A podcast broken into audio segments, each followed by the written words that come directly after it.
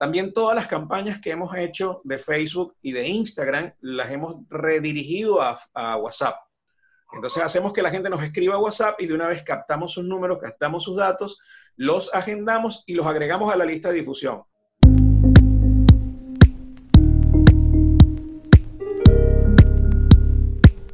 Hola, soy Malcolm Barrantes y estás escuchando el podcast Tenedor Digital, el podcast de la comunidad gastronómica apasionada por el marketing digital. En esta ocasión hemos entrevistado a Dino Rampini. Dino es un venezolano que está radicado en Argentina y desde allá está desarrollando muchas de sus pasiones. Dino ha tenido experiencia en radio, en televisión, se cataloga como un animador y un cocinero por oficio. Además es asesor de marketing y desde su agencia 2S1 desarrolla proyectos gastronómicos. En Argentina emprendió su proyecto gastronómico, el cual consiste en una cocina oculta, y en este episodio nos contará muchas de las estrategias que está desarrollando para poder captar clientes en una ciudad en donde no es muy conocido. Sin más, te dejo para que escuches el episodio. Hola Dino, quiero agradecerte por estar acá. Para mí es un privilegio poder contar con tu presencia y estoy seguro que a toda nuestra comunidad de gastromarketers, como nos hacemos llamar nosotros, les va a gustar mucho escucharte y conocer de tu testimonio y aparte de toda la información que tienes para nosotros.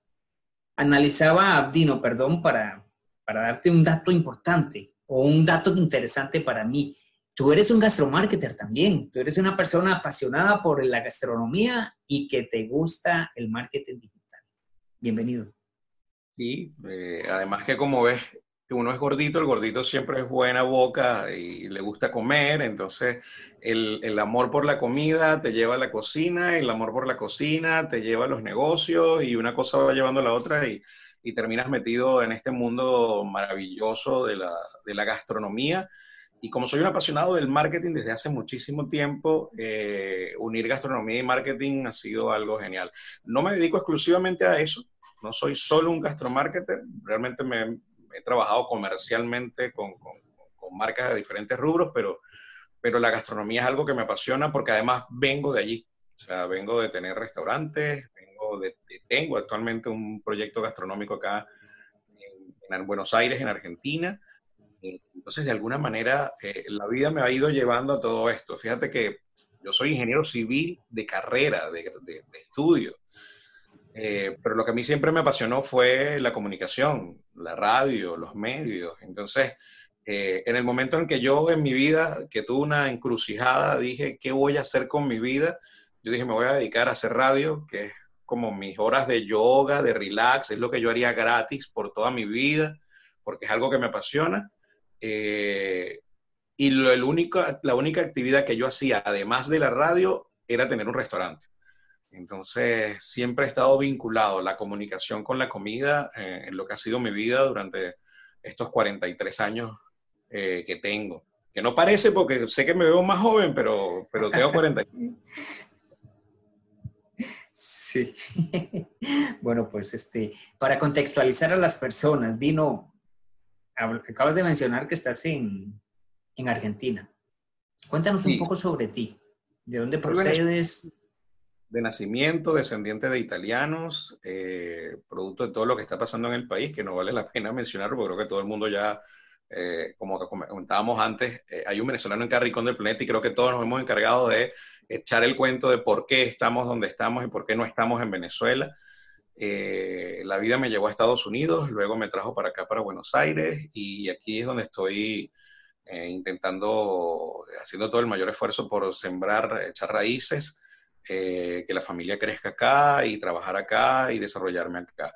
Em, como te decía antes, yo estudié ingeniería civil, pero mi pasión siempre fue la comunicación, así que he hecho radio, he trabajado, he creado dos, tres, ahora con la que tengo en Argentina, agencias de marketing, Dos se quedaron en Venezuela operando. Estoy actualmente operando en Argentina, en Buenos Aires, con una agencia de marketing digital que se llama 2S1. Eh, la radio sigue siendo mi pasión. Eh, junto con una amiga de la vida, este, he venido haciendo un programa de radio originalmente y luego el proyecto era convertir, es convertirlo en podcast que se llama Ni un pelo de tontos. Y te digo que el proyecto es convertirlo en podcast porque, bueno, nos agarró la pandemia Entonces, eh, cada uno está en otro proyecto en este momento, pero, pero viene. Ni un pelo de tontos va a seguir y eso viene por allí también. Y bueno, actualmente tenemos también un proyecto de, de gastronomía acá en Buenos Aires, algo de cocina italoamericana que se llama Pastópoli. Eh, acá en Argentina hay muchos italianos eh, y nosotros nos hemos tratado de meter y pelear en ese nicho para hacer cocina, eh, recetas italianas, eh, traer esos clásicos y convertirlo al estilo americano. Eh, ha costado un poco acá porque, bueno, son tantos años de tradición que tienen los italianos que llegaron a Argentina que a un italiano es muy difícil cambiarle una receta de algo. Además que, que, creo que la misma receta de un plato en Italia lo hacen de manera diferente en el mismo pueblo, en cada casa lo hacen distinto. Entonces, cuando tú hablas con la nonna, de uno, el plato de ella es distinto a la nonna de al lado y a la otra vecina que vive en la esquina. Entonces, cada una tiene su manera de hacer las cosas y cada una defiende su manera de hacer el plato y cada una dice que la verdadera es como yo la hago. Entonces, imagínate llegar a un país que está lleno de italianos y tratar de cambiarles la receta o de plantearles la idea de una receta alternativa. Entonces, bueno, ha sido una aventura y un reto total eh, cambiarlo. Además que aquí tienen un plato, eh, los italianos tienen un plato que es la lasaña, que creo que es un plato mundial, y nosotros hemos tratado de meter la lasaña acá, pero en Venezuela lo llamamos pasticho. Entonces, eh, hemos tenido que crear la lasaña para los argentinos y el pasticho para los venezolanos, y cada vez estamos inventando salsas nuevas, platos diferentes para que la gente se conecte con eso. Entonces, básicamente, soy un venezolano que está en estos momentos en Buenos Aires, en Argentina, eh, tratando de, hacer con lo que sabe, eh, echar raíces y ayudar a otros a que echen adelante también y que sus proyectos prosperen, porque bueno, durante tantos años haciendo radio, trabajando marketing y publicidad, bueno, me ha tocado ver cómo mucha gente ha tenido éxito, pero otros se han quedado en el aparato, como decimos, y no han podido lograrlo. Entonces, el reconocer por qué no lo han logrado y el reconocer por qué sí lo han logrado es lo que más o menos me ayudan y me han dado un currículum como para poder dar recomendaciones y asesorar a la gente en materia de gastronomía en estos momentos. Dino, mencionaste algo que quiero retocar, perdón, retomar, porque me parece súper interesante y esto se alinea con algo con, que nos comentaba otra de, de nuestros invitados. Eh, Liz de León nos hablaba sobre el producto mínimo viable y tú empezaste a mencionar algo que ya llegabas con recetas, que ya tenías un producto. Lo que muchas personas harían es lanzar su producto y darle duro, darle duro, sin tal vez estar comprendiendo lo que realmente quería el mercado. Me dijiste, tuve que adaptarme. Viste un, ¿cómo decirlo?, un, un requerimiento diferente en el mercado y entonces ajustaste. ¿Cómo fue que hiciste eso? Porque muchas personas muchos gastromarketers a veces no tenemos esa facilidad para leer el mercado. ¿Me puedes hablar un poco más de eso? Bueno, eh, lo que pasa es que eh, como vengo de esa escuela de ensayo y error y vengo de esa escuela de ver gente pasarla bien y pasarla muy mal en restaurantes, yo tuve un restaurante en Venezuela que tuvo muy buena recordación por la calidad de la comida y por los productos. La gente todavía me recuerda por las cosas que hacíamos eh, pero fue muy mal administrado y fue uno de los errores que cometí, porque intenté hacer todo. Yo quería ser el, el, el, de la receta, el de la cocina, el que atendía a la gente, quería ser el, además el administrador, que no sé nada de administración, soy muy malo administrando, y además quería ser el, encargado del marketing del negocio. Entonces, al final no puedes hacerlo todo.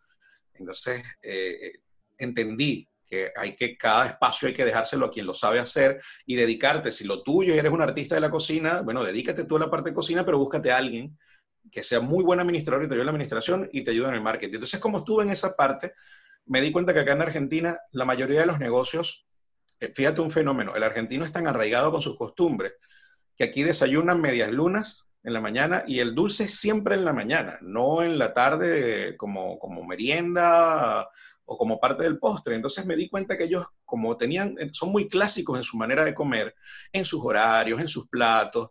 aquí creo que cada esquina hay un bar que te hace milanesas, que te hace eh, las papas fritas, que la llaman fritas acá, eh, y, o que te hacen el asado. Entonces, son siempre los mismos platos. O sea, caminas cada esquina y vas a encontrar siempre el mismo menú, siempre. Es más, los ñoquis es una tradición, los 29 es hacer ñoquis. Entonces, me di cuenta que había gente que abría con otras propuestas y le costaba crecer porque el argentino era muy arraigado en su costumbre. Entonces, esos negocios con nuevas propuestas terminaban teniendo la propuesta de ellos y terminaban haciendo el menú que todos los demás hacían en la cuadra para ver si vendían algo. Entonces, para tratar de competir con los demás. Porque, bueno, el argentino que está en la calle trabajando, cuando tú le hablas, por ejemplo, de un pasticho, él verá, dirá el pasticho, que es un pasticho. Yo no conozco eso, yo mejor me voy por lo seguro, que es una lasaña, que esa me la hace mi mamá, me la hacía mi abuela, y yo prefiero comerme una lasaña que comerme el pasticho. Y estamos hablando del mismo plato. Entonces, decidimos que la receta de la lasaña, adaptarla a la forma como hacemos lasaña en Pastópoli, lanzamos la lasaña para el público argentino, haciéndole hincapié que, bueno, es una lasaña, pero al estilo nuestro, más americana que eh, europea, eh, y luego creamos también el pasticho. Pero al pasticho también le dimos una versión diferente, porque en Venezuela el pasticho es la misma lasaña, pero para poder diferenciar un producto del otro, en Venezuela se comen muchos plátanos maduros. Entonces eh, decidimos que la última capa del pasticho iba a ser de plátanos maduros y en la última capa de queso, en vez de hacerlo de mozzarella, lo hacíamos con queso blanco al estilo venezolano, que es el que llamamos nosotros el queso duro o el queso semiduro, que se rayaba, entonces eso se derretía y formaba eh, esa capita así, eh, eh, con esa sensación totalmente distinta. Entonces, imagínate una lasaña normal que tiene las láminas de pasta, que tiene la salsa en base a carne. Ah, nuestras lasañas no tienen bechamel, pero tú no la extrañas porque sabe como si tuviera bechamel, lo único que no tiene lo blanco de la bechamel. Entonces, allí ya viene cambio de la receta. Eh, lo otro que cambia acá en Argentina, que es súper complicado, que aquí hay, los restaurantes están muy, eh, respetan muchísimo la ley en cuanto a la sal de los productos. O sea, tú vas a un restaurante acá en Argentina y ellos te ponen al lado del salero porque el producto sale básicamente insípido. ¿Ok? Eso es cocina, si es un, filete, es vuelta y vuelta al término que tú lo pidas, y luego la sal te la ponen aparte porque tú solo te echas tu sal, porque aquí la gente puede demandar a un restaurante si la comida está muy salada o muy especiada o muy picante.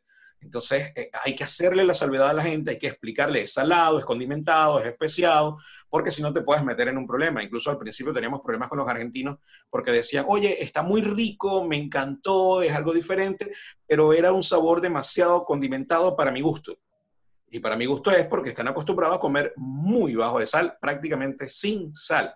Como hay otros que, bueno, mira, yo soy de ponerle mucha sal porque me gusta condimentado y me di cuenta que este no necesitaba colocarle sal en lo absoluto porque estaba bien. Entonces, eh, hay de todo y, en restaurantes tú sabes que no puedes complacer a todo el mundo, pero tienes que tratar de ir por el medio. Entonces, lo que hicimos es tratar de crear el producto para el argentino, pero al estilo nuestro, educándolo, y crear el producto para el venezolano también al estilo nuestro y demostrándole cómo era. Al final, eh, te puedo decir que ha habido como un equilibrio entre ambos, entre ambos productos y, son de los más salidores. Nosotros tenemos pastas con diferentes salsas, pero lo que más sale es la lasaña y el pasticho, porque tiene plátano. Interesante. Sí, definitivo que, hiciste un análisis del cliente, el público meta, y fuiste ajustando. Y como lo dices, vas viendo opciones y una retroalimentación de lo que te van diciendo las personas. Eso definitivamente que en cualquier tipo de negocio es un éxito. Sí, y además que el, mercado venezolano es grande, te estoy hablando que, como te comentaba antes de que arrancáramos con el programa, en, Argentina hay alrededor de 70 mil venezolanos, eh, en Buenos Aires creo que está más del 80% de esos, eh, pero no te puedes quedar solo con el público venezolano, porque no todos tienen el poder adquisitivo para comer en restaurantes todos los días. Entonces tienes que atacar a todos los públicos, por eso, bueno, creamos una variedad de platos que a muchísima gente le puede gustar y que todos se pueden sentir conectados con, con, con, con, la gastronomía que hacemos. Entonces apostábamos más al argentino que al venezolano, sin olvidarnos del venezolano, porque bueno, venimos de allí y de alguna manera las raíces y esos platos, eh, la idea es apelar a la nostalgia también de la gente de que, wow, me haces acordar el pasticho que me hacía mi mamá allá en Venezuela o lo que yo me comía los domingos. Sigue siendo tradición que la gente los domingos es el día que más piden pasticho, más piden lasaña, porque es como el plato del domingo. ¿No? Pero, pero, pero sí tratamos de complacer a los dos mercados. Dino, entremos ya en materia de, marketing. Tú mencionabas ahora que tienes un negocio y pues me gustaría escuchar un poco tu experiencia de ese nuevo emprendimiento en Argentina y con todo el bagaje que tienes ya como experto en marketing digital.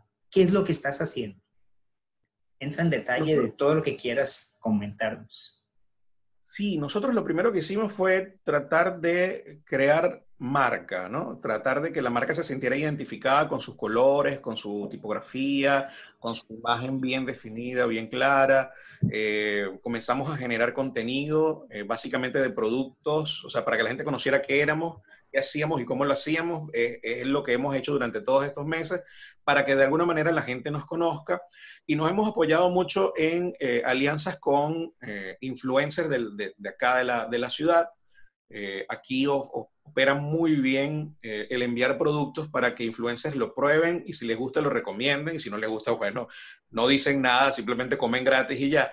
Pero eh, hemos tenido la muy buena suerte de que todos a los que le hemos enviado eh, una muestra de lo que hacemos, lo publican, lo comentan, lo recomiendan y eso nos ha ayudado a nosotros a crecer muchísimo. estamos haciendo otra estrategia muy clásica, muy básica, muy manual, es que todos los días, para poder crecer en audiencia, lo que hacemos es que buscamos otros proyectos similares al nuestro, buscamos a la gente que le da like, y entonces empezamos a darle like a sus fotos, de alguna manera como interactuando, haciéndole toque a los clientes de otras, de otras, de otras empresas, de otros emprendimientos como los nuestros, eh, pero siempre basados en, el público de los clientes que queremos llegar a ser. Me explico. Si nosotros queremos llegar al público venezolano, hemos escogido varias empresas que van dirigidas al público venezolano, que tiene muy buena aceptación dentro del público venezolano, entonces a ese público venezolano es al que le vamos dando el toque constantemente. Me dirás que es un trabajo, que es arcaico, que es manual, que es una manera muy rudimentaria de hacer las cosas, pero te cuento que es una de las formas en las que hemos tenido mejores resultados, incluso que con los influencers. Hay veces que los influencers te generan alrededor de un crecimiento de un 10, un 15% con publicación, que es muy buena, pero nosotros estamos subiendo en, audiencia mucho más cuando hacemos este trabajo todos los días. Y lo único que hacemos es una meta de 15 a 20 personas que le damos todos los días like, por lo menos las primeras tres o cuatro fotos de su timeline. Hacer eso, decirle, epa, aquí estamos nosotros, hace que la gente de alguna manera voltee a verte. Claro, eso funciona con los que tienen sus cuentas abiertas, porque los que tienen la cuenta privada no lo puedes hacer. Eh, para ellos hemos creado otro tipo de estrategia, que es hemos hecho eh, promociones especiales, cupones especiales, y lo hacemos a través de campañas de marketing digital. Pagamos Facebook Ads, porque básicamente estamos en Facebook y en Instagram.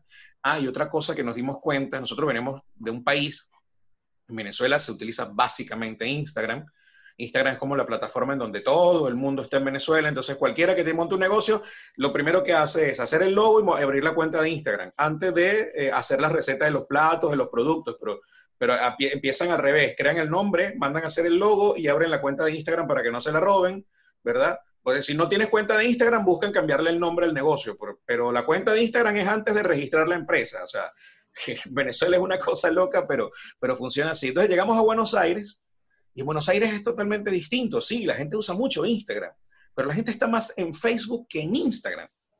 Es impresionante. O sea, todo el mundo está en Facebook y nosotros en Venezuela decimos que el Facebook es para la abuela, para las tías no es para nosotros. Entonces, eh, ha tocado quitarse el chip y ha tocado para muchos volver a aprender a usar Facebook, porque hay gente que te confieso que tú le dices, no, el Facebook, y dice, ¿qué Facebook? Yo tengo años que no entro a mi Facebook, yo no sé, ya, ya ni me acuerdo la clave para entrar, ya no sé cómo entrar y no lo sé, pero es porque la gente no está en Facebook. Acá se utiliza mucho Facebook, la gente se conecta mucho por Messenger. Por eso aquí hay tantos programas eh, de automatización de marketing a través de Facebook Messenger funciona muy bien, que te lleguen mensajes a través de Messenger y que te vendan a través de Messenger y que te hagan marketing a través de Messenger y atención al cliente a través de Messenger.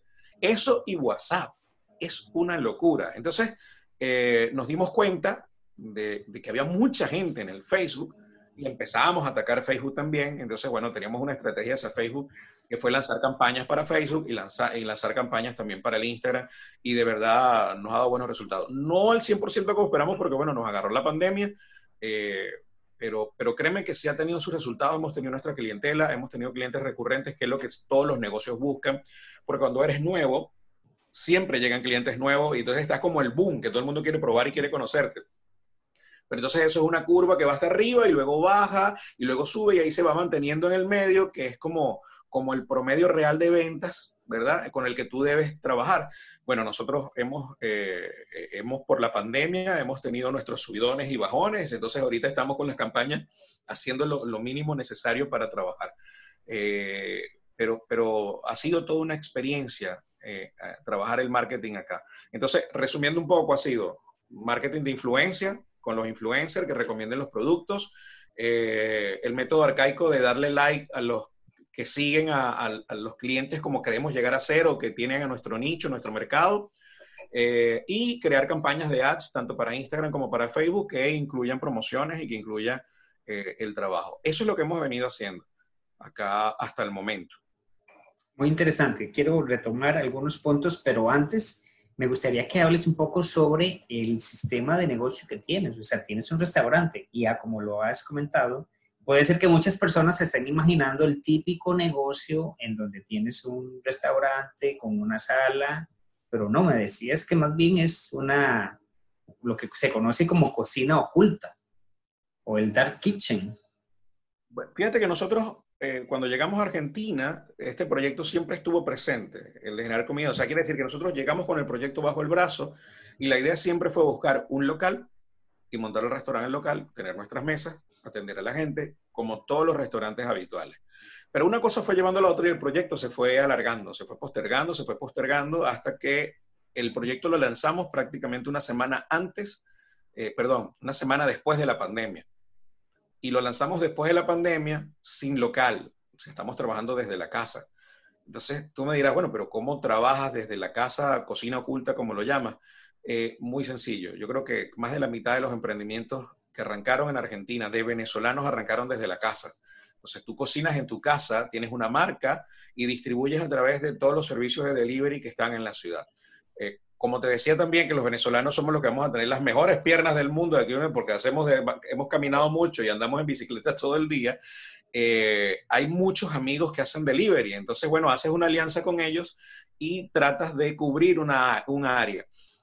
Eso te limita un poco acá, porque no puedes atender toda Buenos Aires. Bueno, el capital federal es, muy grande, eh, la ciudad autónoma de Buenos Aires es muy amplia y no todo el mundo tiene la capacidad de cubrir la ciudad de punta a punta. Entonces, eh, eh, si trabajas con las apps de delivery, por ejemplo, Globo, Pedidos Ya, Rappi, que son las tres que están acá, aquí está Uber Eats, está también Bit, que también tiene comida, hay cinco en este momento operando acá en Argentina y creo que vienen una o dos más que se están creando por allí. Eh, son empresas que se encargan de hacer delivery, es decir, tú pones tu menú, la gente te puede pagar a través de la aplicación y alguien en una bicicleta viene, recoge el producto y se lo lleva a la persona. Eso funciona con los restaurantes oficiales, con los que tienen su espacio, los que tienen su espacio físico, pero nosotros como somos una cocina, bueno, hemos tenido que trabajar, dar nuestros datos, nuestra dirección, entonces la gente viene, toca en el intercomunicador del departamento y nosotros bajamos con la comida y se lo entregamos al, al chico del delivery o la chica del delivery y ellos se encargan de llevarlo a la puerta de la gente. Tú me dirás, ¿funciona? Sí. Sin embargo, estas aplicaciones de delivery te quitan, la que menos quita, te quita el 30% de la facturación. Entonces, en tu estructura de costos, que te quiten el 30% de la facturación, te están dando un golpe duro en la costilla porque es prácticamente tu ganancia, ¿no? Por no decir toda la ganancia. Eh, entonces, lo que hemos tenido que hacer mucho es subir el costo para que, bueno, cuando te quiten el 30%, todavía te queda un margen con el que puedas jugar.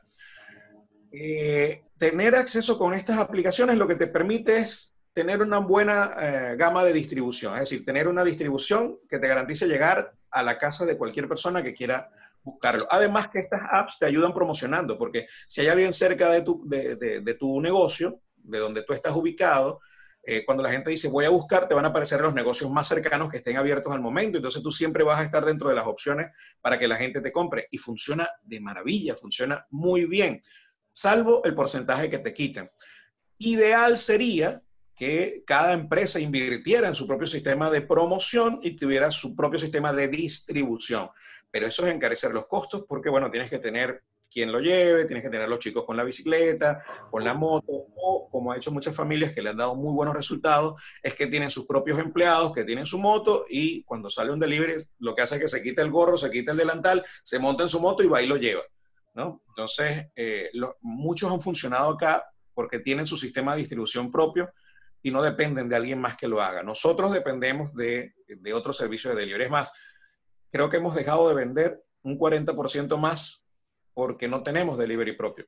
Pero no todos los restaurantes tienen delivery propio. Entonces también pasa otra cosa que descubrimos acá en Argentina, que nos sorprendíamos ver cómo había de una marca, por ejemplo, Pizzería Kentucky, por decir una de las marcas, valga la publicidad, que tiene un Kentucky en cada esquina. Entonces, bueno, ¿cómo hacen para montar 30 Kentucky en, en, Buenos Aires? Precisamente por eso, porque como ellos tienen su servicio de delivery propio, ellos necesitan estar en casi todas partes para poder llegar a toda Argentina, de manera que si de, de, Ciudad de Capital Federal, del lado de Recoleta piden, allá hay como tres o cuatro. Si piden del lado de Montserrat, también hay. Si piden del lado de Palermo, también hay. Si piden hacia Flores, también hay. Es decir, ellos están en casi todas partes, pero es para poder llegar a mayor cantidad de gente. No es porque, bueno, mi, sucursal me dio para montar la otra y así, así. No, no, es que están tratando de cubrir la mayor cantidad de áreas y no dejar áreas sin, sin, sin cobertura. Eso para un emprendimiento es imposible, eh, montar tantas sucursales eh, de buenas a primeras. Sí, eh, tienes razón con todo este sistema, toda esta situación que se está enfrentando actualmente los pequeños emprendedores y las pequeñas empresas, porque la cadena de distribución encarece el producto, porque las apps te, cobran un impuesto o un, un, este, un porcentaje muy alto. Pero bueno, ¿cómo, los estás, cómo lo estás solventando? ¿Cómo, ¿Qué es lo que estás haciendo para, para poder, aparte de subir el precio, no sé si estás desarrollando algún tipo de estrategia adicional para ir desarrollando tu propio delivery, para ir fidelizando a tus clientes? Sí, estamos, en este momento hemos hecho alianza con tres personas que se encargan de hacer delivery y trabajan para estas empresas. Entonces, lo que hemos es creado una especie de horario en donde los rotamos bueno, tienen su horario de trabajo con estas empresas, entonces cuando están en sus datos libres, eh, coordinamos con ellos para hacer el envío. Lo otro que estamos haciendo es trabajar por encargo. Eh, a ver, eh, es muy bueno cuando de la app te llega el aviso que tienes cinco pedidos. Entonces tienes que salir corriendo armar los cinco pedidos porque ya los chicos del delivery están abajo en 10 minutos y tienen que recoger todo lo que... y tienes que prepararlos todos al momento. Eso es genial porque es facturación pero te quitan el 30%. Entonces lo que hemos logrado es poco ir educando a la gente de que si nos pides, si nos encargas con tiempo, la planificación sale mejor. Entonces, bueno, además que la gente te paga antes, eh, puedes preparar un producto más fresco del momento, no es una salsa que preparas general para todo, para un día o dos, sino que es la salsa del día con la que preparas el producto. O sea, hay ciertos beneficios que la gente tiene y además te permite planificar. Te permite planificar porque ya le dices a los chicos con los que tienes alianza, eh, mira, tengo para mañana un envío que va para tal zona, otro para tal zona y otro para tal zona, y de una vez ya, como ellos van para zonas cercanas, de una vez te dan un solo precio. Entonces lo que haces es que le abaratas el costo del envío a la gente y al final la gente siempre sabe que tiene que pagar el envío.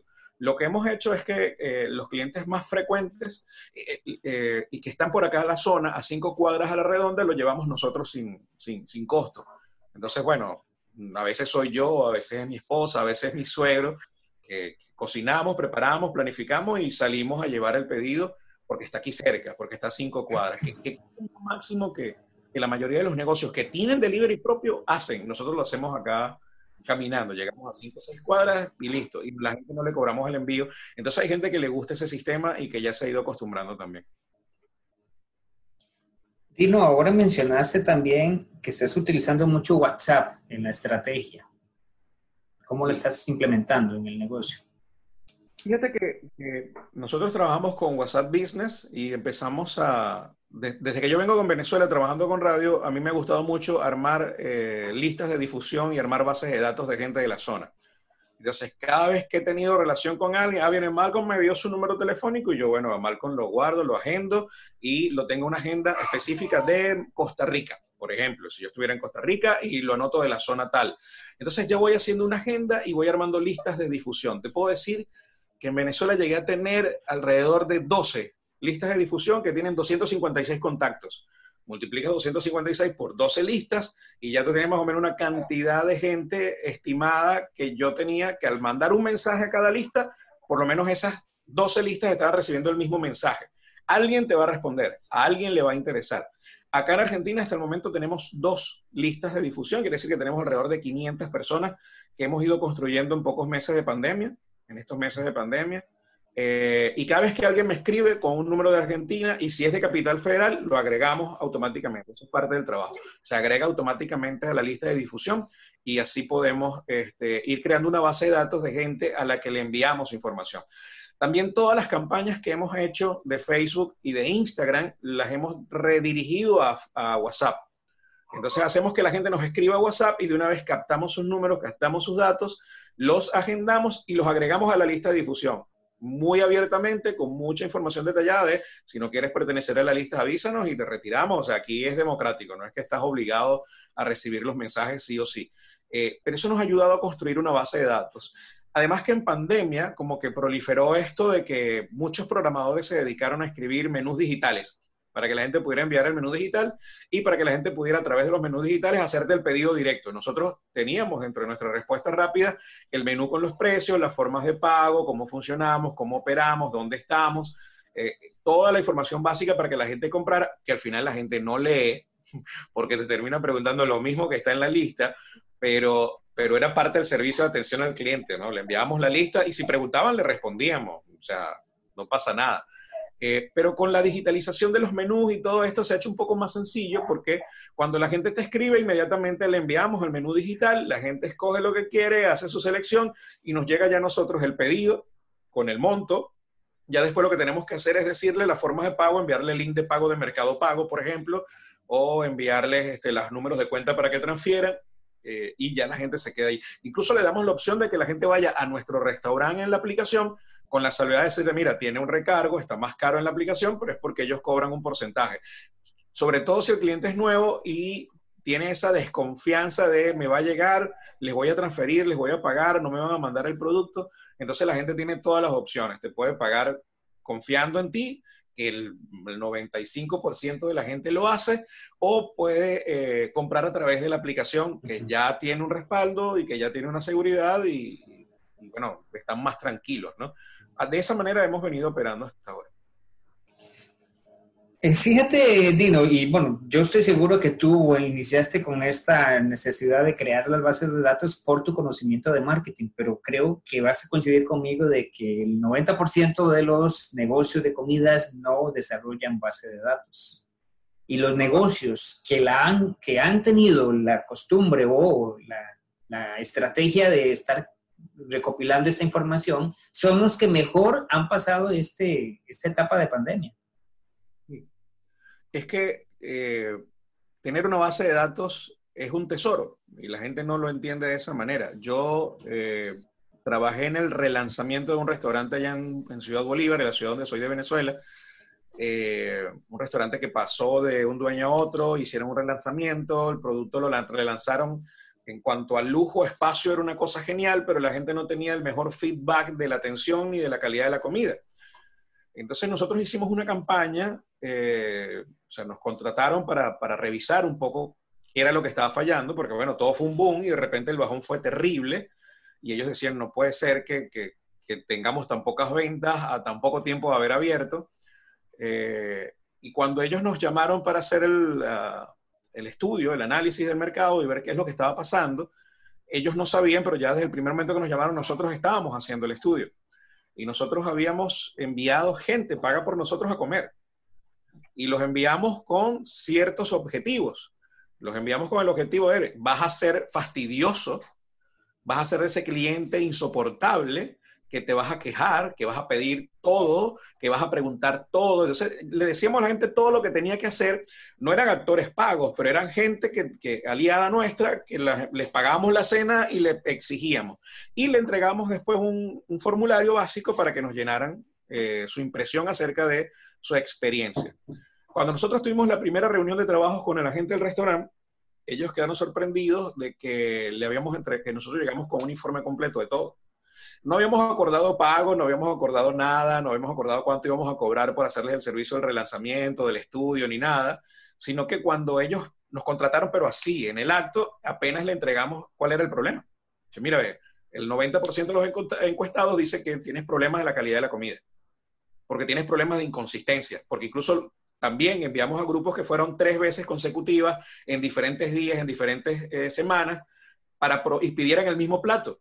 Y también opinaran si estaba igual, si sabía igual, si estaba presentado de la misma manera, etcétera, etcétera. Incluso eh, dentro del estudio mandamos a gente para que fuera con la foto que publicaban en las redes de un plato en específico y lo pidieran y nos tomaran foto del plato para ver si era igual a lo que estaban publicando en las redes porque ese es otro error que se comete. O sea, la gente toma unas fotos espectaculares, pero cuando la gente llega a comer, el plato no se parece en nada a la foto que me tomaste, y la gente viene con esa idea en la mente, y un detalle que pareciera tan tonto hace que la gente, su experiencia sea totalmente distinta a lo que vienen preparado, y, a lo mejor la percepción de la atención y la calidad no es la misma. Entonces, esa gente nos contrató y nosotros hicimos el lanzamiento y lo primero que le dijimos es que tienes que hacer una encuesta con tu gente, tienes que volver a hacer la encuesta. Entonces ellos todos los meses, cada vez que llega, durante cuatro meses, le entregamos a todos los comensales, a todo el que llegaba al restaurante, le entregamos una planilla para que opinara sobre la calidad del producto y le entregamos aparte otra planilla para que nos dejaran sus datos. Dentro de los datos estaba la fecha de nacimiento. Entonces lo que hacíamos es que cuando cumplía años, le enviábamos un correo electrónico, ¿verdad? Con una imagen de una torre, decirle, hey, hoy el postre va por la casa y entonces la gente sabía que, bueno, pues ir a venir a celebrar el cumpleaños nosotros te vamos a dar el postre por la casa. Y así hacíamos promoción. Si era un cumpleaños, regalábamos una botella de vino, regalamos una botella de vino espumante. Y eso hacía que la gente se sintiera fiel a la marca y fiel al restaurante, y eso gustó muchísimo tuvimos una idea de crear un club de clientes frecuentes que al final no se pudo desarrollar porque, bueno, tuve que irme del país, pero, pero el proyecto está allí y lo dejo para que todo el mundo que lo haga. El club de clientes frecuentes era hacerle una tarjetita con el nombre, Malcolm, ¿sabes? Tus datos y tú con esa tarjetita como si fuera una tarjeta de crédito con tu número de afiliado, tú ibas. Y a ti te iba, nosotros teníamos un sistema que en aquel momento era manual porque el restaurante no tenía como pagar a un programador, desarrollador para que lo hiciera, pero iban cargando los consumos con su número de clientes entonces, el consumo cuando llegaba a cierto, al final del mes había un descuento y le mandábamos un mensaje, hey, tuviste tantos bolívares de consumo y te vamos a devolver el 5% en consumos prepagados para este mes. Entonces, de alguna manera, al decirle a la gente, oye, ya tienes un saldo a favor aquí en el restaurante, los estás obligando a venir a tu restaurante a comer. Entonces, eh, esa, estrategia funcionó, eh, o sea, funcionó cuando lo implementamos durante el mes que hicimos la prueba, pero no se terminó de hacer el lanzamiento porque, bueno, yo me vine, las tarjetas no estuvieron y no sé qué, al final no sé qué fue lo que pasó con eso. Pero, pero era una idea genial, genial. Y sé que iba a dar muy buenos resultados. Sí, esta, este tipo de estrategias, Dino, que estás mencionando, pues obviamente que son para clientes que ya conocen el restaurante y ya tienen una experiencia agradable de cuál fue esa, esa vivencia que le entregaste con el platillo, con la ambientación, con, o con el delivery, pero se puede seguir contactando a las personas si te dejas un dato de ellos, si te dejas una forma de comunicación. Y para eso son las bases de datos. Por eso enfatizo mucho en este tema. Los puedes agregar a una lista de difusión en WhatsApp, los puedes agregar a, una, un CRM, que es un control de, de clientes, un manejador de clientes en donde tú puedes enviarles correos electrónicos con frecuencia de información, eh, lo que llamamos email marketing. Eh, puedes utilizar esa base de datos para saber cuándo cumplen años, cuándo es su aniversario de boda. Ojo, tratando de respetar, porque bueno, a veces el estado civil cambia de un mes a otro y no sabemos y no vaya a ser invitarlo para celebrar el aniversario de boda y resulta que se están divorciando, entonces eso también puede ser un problema. Pero el cumpleaños no falla. Si anotas el cumpleaños y le regalas algo el día de su cumpleaños, es una estrategia que le va a ayudar muchísimo a la gente y te va a ayudar a fidelizar. Porque el hecho de que se acuerden de ti en el día de tu cumpleaños y además te regalen algo el día de tu cumpleaños y que tú digas, oye, yo tengo una botella de vino champañizado, de espumante, cortesía de tal restaurante, ¿por qué no vamos y cenamos allá? Entonces, por regalar una botella terminaste eh, cobrando una cena para 10, 5, 8 personas y, la, botella te salió gratis al final. Sí, sí, sí, muy buena estrategia. Quiero regresar a dos puntos que mencionaste. Hablaste de influencers y yo considero que en, alimentos es una buena opción pero ¿cómo escogerlos? ¿Cómo encontrarlos? ¿Y cómo saber cuáles son los adecuados? Bueno, eh, acá fue toda una aventura, eh, porque en Argentina hay, a ver, muchos venezolanos llegaron eh, a dar información sobre migración. Entonces tienen una audiencia muy grande de gente, de venezolanos que llegaron a Argentina y que los comenzaron a seguir viendo qué es lo que publicaban sobre datos de migración, es decir, cómo sacar tu residencia, cuáles son los problemas, qué debes hacer, dónde vivir, cómo vivir, cuáles son los servicios que se pagan, en fin, todo lo que hace la gente dando información para migrantes. Con eso construyeron una gran base de datos. Otros fueron empresarios, comerciantes que le han ido muy bien y la gente comenzó a seguirlos por el éxito que han tenido. Entonces, de alguna manera han utilizado eh, esa influencia o esa audiencia para influir y para recomendar. Nos dimos cuenta, eh, escogimos a los que a los escogimos a los que tenían la audiencia que andábamos buscando. Escogimos a los que tenían enganche, es decir, a los que publicaban algo y veíamos que muchísima gente les escribía. O sea, si tú publicas y la gente te escribe de vuelta e interactúa contigo, es porque tienes enganche con tu audiencia. Si tú publicas y tienes 5.000 likes, pero no tienes comentarios, eh, no necesariamente quiere decir que la cuenta tenga enganche, sino que, bueno, a lo mejor esos likes son comprados eh, y puede pasar. Entonces, nosotros nos guiamos por las cuentas que tenían muchos comentarios, que la gente interactuaba, eh, ni siquiera interactuar en las historias, porque tú sabes cómo funciona. Yo puedo subir una pregunta en las historias y yo mismo me puedo ponerme a responder yo toda la noche e interactuar yo solito, para que la gente crea que, que tengo mucha gente escribiéndome y preguntándome cosas y soy yo interactuando yo mismo para que la gente crea que tengo interacción. Y hay gente que lo hace, eh, hay gente que lo hace para que crean que tiene audiencia. Pero que te escriban comentarios en una publicación en el feed es muy difícil. Eh, además, te das cuenta cuando es un bot y cuando es alguien de verdad que, que, que, está buscando información. Entonces, buscábamos cuentas que tuvieran muchos comentarios, que tuvieran ese tipo de interacción y con esas personas es con las que hacíamos interacción. Intentamos con otros que tenían muchos seguidores y que tenían muchos likes y nos dimos cuenta de esto que te estoy diciendo, que no nos generaban tráfico, no generaban interacción con nuestra cuenta. Es más, lo hacíamos a propósito y lo hacíamos medible. A, veces hay un error que cometen mucho, que es que voy, escojo cinco y le mando a todos hoy la comida. No, no lo hagas porque no vas a poder saber medir quién, si te dio, si fue efectivo o no. Entonces lo que hacíamos es que planificaba, bueno, el lunes va a ser para Pedro, el, el jueves va a ser para fulana de tal, el martes de la otra semana lo hacemos con este y así lo íbamos alternando dos por semana para nosotros tener posibilidad de medir, oye, nuestro, nuestra interacción hasta antes de era de tanto, luego de la publicación de la persona hemos tenido tanto y tantos nuevos seguidores y así podíamos separar un poco y medir las estadísticas de la cuenta. Entonces, al final sabíamos de todos los influencers de la ciudad, cuáles eran los que más enganche tenían y los que más interacción nos generaron a la cuenta. Entonces, con eso, no es que nos casamos, pero sí repetimos, lo volvimos a hacer. Además que la mayoría de los influencers, sobre todo en época de pandemia, estaban todos pelando a falta de dinero. Entonces, bueno, todos querían venderte el plan de promoción. Entonces, ahí cuando tú eres nuevo, oye, no es fácil tener un presupuesto para invertir y pagarle a un influencer, ¿verdad? Cuando tú necesitas comprar materia prima para seguir produciendo, ¿no? Sobre todo si estás empezando. Y hay gente que no lo entiende, ¿no? Pero la publicidad debería ser parte de esa inversión inicial de tu negocio. Si tú estás considerando invertir tantos dólares en, equipos, en insumos, en materia prima, en todo lo que vas a hacer, considera también unos dólares para hacer publicidad. Ojo, pero no cualquier publicidad. No te vayas con el primero que tenga influencia, que tenga audiencia, que tenga gente, sino que tienes que hacer un análisis de eh, a quién vas a ir dirigido. Además, eh, hay otro detalle importantísimo, que es, ajá, puedo tener mucha interacción, pero ¿de quién? ¿Quiénes son los que, los que interactúan con esta cuenta? Porque a lo mejor es gente que ni siquiera vive en, en, la zona donde tú trabajas, en la zona donde te mueves, en la zona de influencia de tu negocio. Entonces, bueno, vas a tener interacción, vas a tener seguidores hacia tu cuenta, pero no de clientes posibles, sino de gente curiosa que lo que estés viendo tu cuenta. Entonces, no te interesa gente curiosa, no te interesa tener una audiencia gigante, sino te interesa es tener clientela, o sea, clientes potenciales.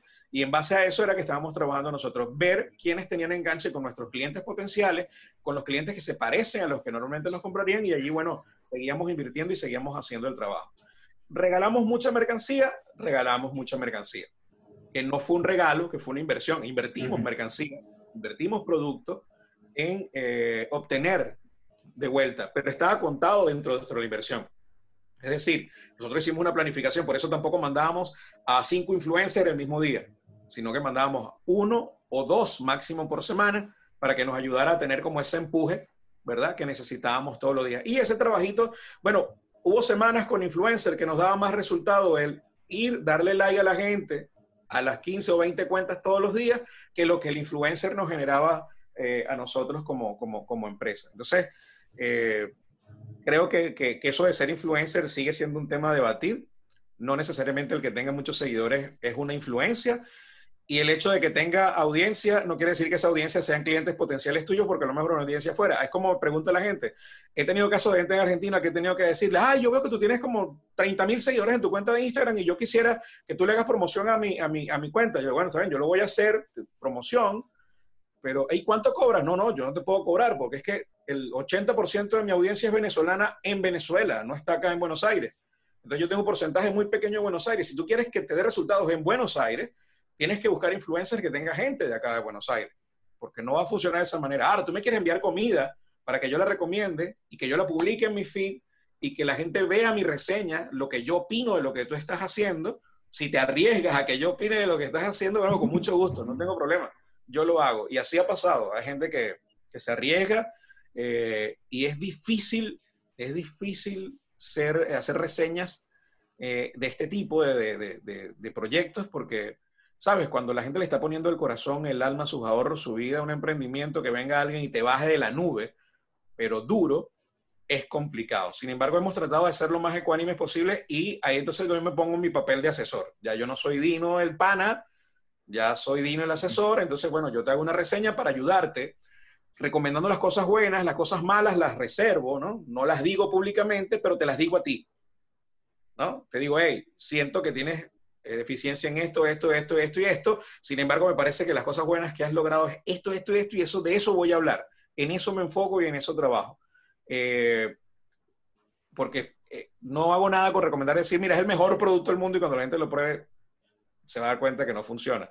Pero se lo tengo que decir, se lo tengo que decir porque le estaría haciendo un mal a la gente si no, si no le doy una opinión honesta de, de lo que me parece el producto. Porque si no se van a dar un golpe contra la pared y no hay nada más triste la gente que, que crea que lo está haciendo muy bien y que le, esté, le vaya mal de la noche a la mañana y no sepa por qué. Y no sepa por qué le está yendo mal. ¿Sabes? Sí, sí. Dino, bueno, pues el, el, tiempo nos ha ganado. Lamentablemente ya no, no, tenemos, no contamos con tanto tiempo para poder eh, cerrar el programa. Pero quiero agradecerte porque primero todos los datos que has dado han sido muy puntuales. Sé que todas las personas que han escuchado el episodio o lo van a estar escuchando posteriormente van a encontrar en este podcast que hemos desarrollado hoy información muy valiosa, muy puntual, que pueden practicar, o sea, que pueden poner en acción prácticamente mañana mismo. Entonces, agradecerte por, por todo ese bagaje que nos has dado en 40 minutos aproximadamente me gustaría eh, pedirte dónde es que te pueden encontrar, que nos comentes cómo apareces en redes sociales, cuáles son tus proyectos en este momento, que hables un poco sobre eso. La ventaja que de mi nombre, de tener un nombre como el mío, es que casi nadie abre, o sea, es muy fácil encontrar una red social disponible, así que es Dino Rampini.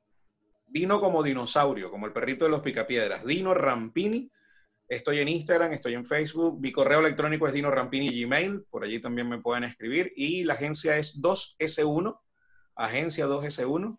Eh, estamos también eh, en Instagram, estamos en Facebook. Eh, el correo de la agencia es escribe a 2S1 arroba gmail y nuestra web es 2s1web.com. allí también pueden ver un poco de información de qué es lo que estamos haciendo y cómo contactarnos de manera directa. Yo, Malcolm, de verdad te agradezco muchísimo la, la oportunidad de, poder participar en tu podcast y, de verdad deseo de que, bueno, que todas estas cosas que, dije hoy, que conté de lo que hemos hecho y de lo que hemos trabajado, de verdad le funcione a tantísima gente que escucha tu podcast y que, le dé muy buenos resultados. Eh, estoy seguro de que vamos a salir de esto y, y, miren hacia el marketing digital porque ya no hay vuelta atrás. Quien esté viendo en este momento o esperando que termine la pandemia para volver a ser como era antes, no entendió nada de lo que está pasando. Entonces es innovar, digitalizar o morir. Y dijiste algo que pues habíamos planeado tocar en este podcast, pero no nos dio tiempo. Espero que podamos hacerlo en otra colaboración, Dino. La presencia digital, el cómo empezar a implementarla. Nos queda de tarea para un futuro. Así será. Yo encantado de tocarlo en otra oportunidad. Bueno, Dino, pues agradecerte nuevamente y decirle a las personas que los esperamos la próxima semana con un nuevo episodio de Tenedor Digital, el podcast de la comunidad gastronómica apasionada por el marketing digital. Gracias por haber escuchado este episodio. Si te ha gustado, te pido que lo compartas con tus amigos. Puedes compartir el episodio en las historias de Instagram y por favor etiquétame como Malcolm Barrantes. Si nos estás escuchando desde Apple Podcast, puedes dejarme una valoración de 5 estrellas. Y te recuerdo que la próxima semana tendremos un nuevo invitado. Nos escuchamos.